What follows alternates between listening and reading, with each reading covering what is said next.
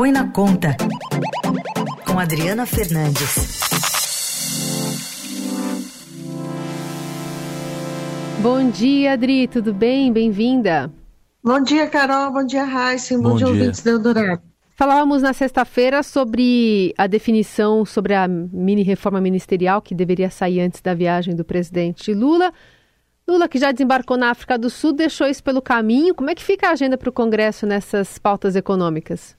Olha, a agenda do Congresso que está previsto, vamos ver se vai é, sair ou não diante dessa demora da reforma ministerial, é o projeto do arcabouço fiscal e também um projeto que não é de interesse neste momento do governo, que é a prorrogação da desoneração é, da folha de pagamento de 17 setores econômicos é, por mais quatro anos, ou seja, de dois, até 2027 tem um custo de quase 20 milhões e, portanto, é, o governo não queria é, conversar sobre esse assunto agora. Mas é importante lembrar, que, Carol, que o ministro, é, o ministro da Fazenda, Fernando Haddad, ele tem surfado numa onda positiva nos últimos meses para a agenda econômica, mas a partir de agora, com essa demora, são 45 dias sem nenhuma notícia boa, é, é, boa na área do Congresso, corre o risco de ver a maré mudar com as dificuldades que começou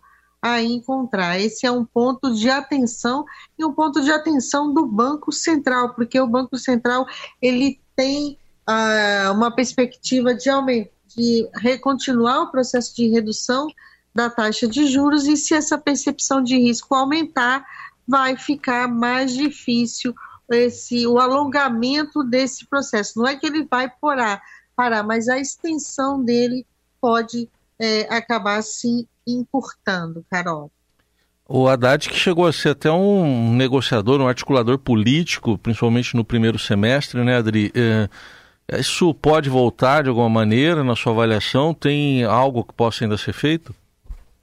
Ele vai tentar buscar essa, essa volta dessa relação mais amistosa, é, depois do que, da, de todo aquele tititi que aconteceu com a declaração é, de, de, ruim dele, falando, criticando as lideranças do Congresso, chamo de que vai humilhar, que a, que a Câmara não deveria humilhar o Senado e também o, Executivo ficaram cicatrizes nesse processo, faz parte do jogo, ele vai seguir com a sua agenda, mas essa semana ele também está estará com o presidente Lula na viagem oficial à África do Sul. Isso tende sempre, né, sem um comandante aqui das negociações, tende a, a dificultar uh, o processo de negociação. Seria um péssimo sinal para ele não conseguir aprovar uh, o, essa semana o, o arcabouço fiscal, até porque na semana que vem ele já tem que entregar o, o projeto de lei orçamentária de 2024. Esse projeto que foi feito, que está pronto lá no, no Ministério da Fazenda, leva em conta já a mudança do arcabouço fiscal brasileiro que vai substituir, para uma última votação, vai substituir o teto de gasto criado no governo Michel Temer.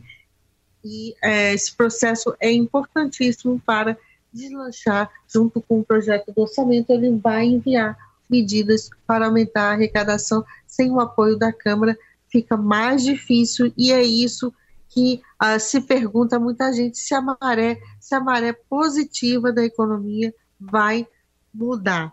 Até agora o BC contava com essa lua de mel do mercado, com a agenda econômica do ministro Haddad até meados do ano que vem, para facilitar o processo continuado de redução dos juros após o primeiro corte da taxa Selic de 0,50 ponto percentual no último dia 2 de agosto. Até pela questão envolvendo aumento de combustíveis, né? Como é que isso vai pesar na inflação? Tem alguns fatores que o Banco Central vai ficar de olho mesmo, né, Adri? Tem, muitas, tem muitos fatores, é, mas o, o BC está olhando muito para a reação, para reação do mercado para as contas públicas. Isso já não é de hoje, isso faz tempo, é, e ele conta com, ele, ele olha isso porque essa, essa, essa, essa, essa reação a, a, política fiscal, a como está sendo coordenado, ela impacta as expectativas de inflação do mercado e as expectativas impactam também a inflação e, sobretudo, a decisão do BC sobre juros. E isso tudo é, volta ao radar, essa preocupação tem voltado ao radar se ele não conseguir avançar com essas medidas, não é de hoje é, que a gente tem comentado aqui na Rádio Dourado, é muito é, é um, um, problema muito maior se ele vai ou não cumprir a meta né, de zerar o déficit público, é, o déficit das contas públicas no ano que vem, como está previsto, mas muito mais se ele vai ter condições de aprovar essa pauta ambiciosa de aumento de arrecadação. O Congresso não quer e diz que não há espaço para aumento da carga tributária. Por outro lado, Haddad diz que o que ele está fazendo não é aumento da carga tributária, mas sim repor ah, o que ele chama de jabutis tributários, permitiram que setores específicos ganhem, é, pagassem menos, paguem né, menos imposto no Brasil.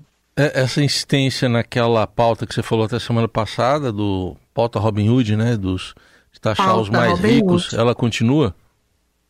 Continua, ela é central a partir de agora, de agora é, nessas medidas. Assim, ele tem, uh, ele tem um dos projetos é para taxar o, os investimentos do Brasil, os, os investimentos uh, feitos no exterior por empresas que são uh, chamados de offshore, fundos, não só de empresas, pessoas físicas, em fundos né, no exterior, é, e também aqueles fundos exclusivos que alta renda, né, que só quem tem muito dinheiro para investir, estou falando aqui, Heisen, não é aqui é muito dinheiro para investir, são os fundos exclusivos, eles têm vantagens tributárias, e ele quer acabar com isso para aumentar a arrecadação. Acho que essa pauta é meritória.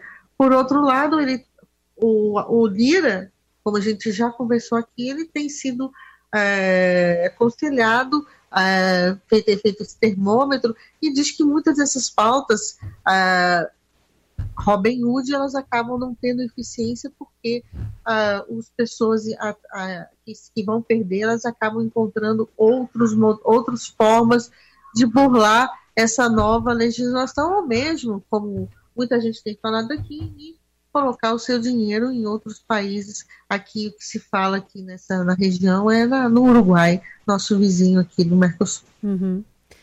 Muito bem. E só para terminar, Adri, nesse contexto a gente deve esperar a bolsa também nervosa nessa outra semana. Foram 13 quedas consecutivas, né? A gente fechou semana passada com resultados negativos.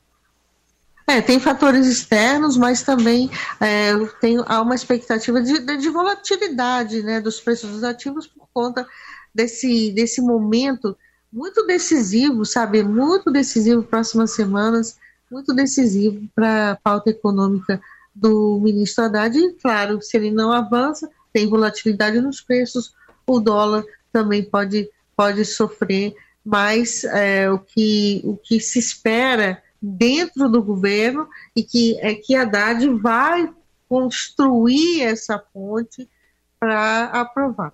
O fato, é, no momento, ele vai, nessa semana, por isso que pode ela não avançar tanto, porque ele não estará aqui no Brasil, ele estará com o presidente Lula e a demora da reforma ministerial. O presidente Lula está cozinhando né, as lideranças lá do, do, Congresso com essa reforma que cobram. É, tende a atrapalhar.